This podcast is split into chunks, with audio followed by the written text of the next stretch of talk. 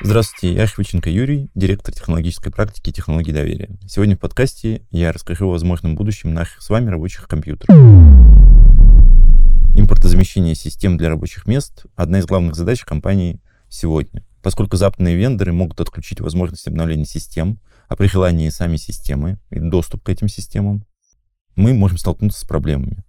Отмечу, что enterprise-системы, большие сервера, банковские приложения, телеком-приложения и тому подобное – все уже давно построено на коммерческом Unix, Linux или а, других больших аналогах.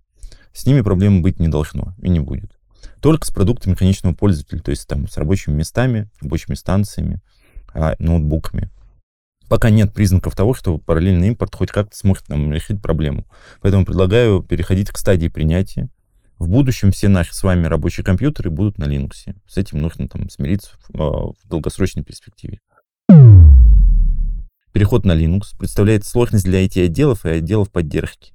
Им предстоит в сжатые сроки развернуть готовую среду, похожую на ту, в которой люди привыкли работать долгие годы. Возможно, будут проблемы со стабильностью этой среды и ее доступностью. Точно будут проблемы с узкоспециализированными приложениями, которые под Linux не разрабатывались никогда по той или иной причине.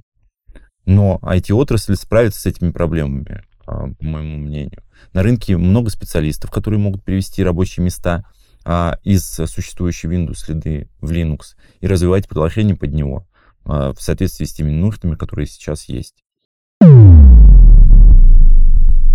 Так что уже можно изучать, как выглядит Astra, Ubuntu, Libra и тому подобные операционные системы на базе Linux и а, open source.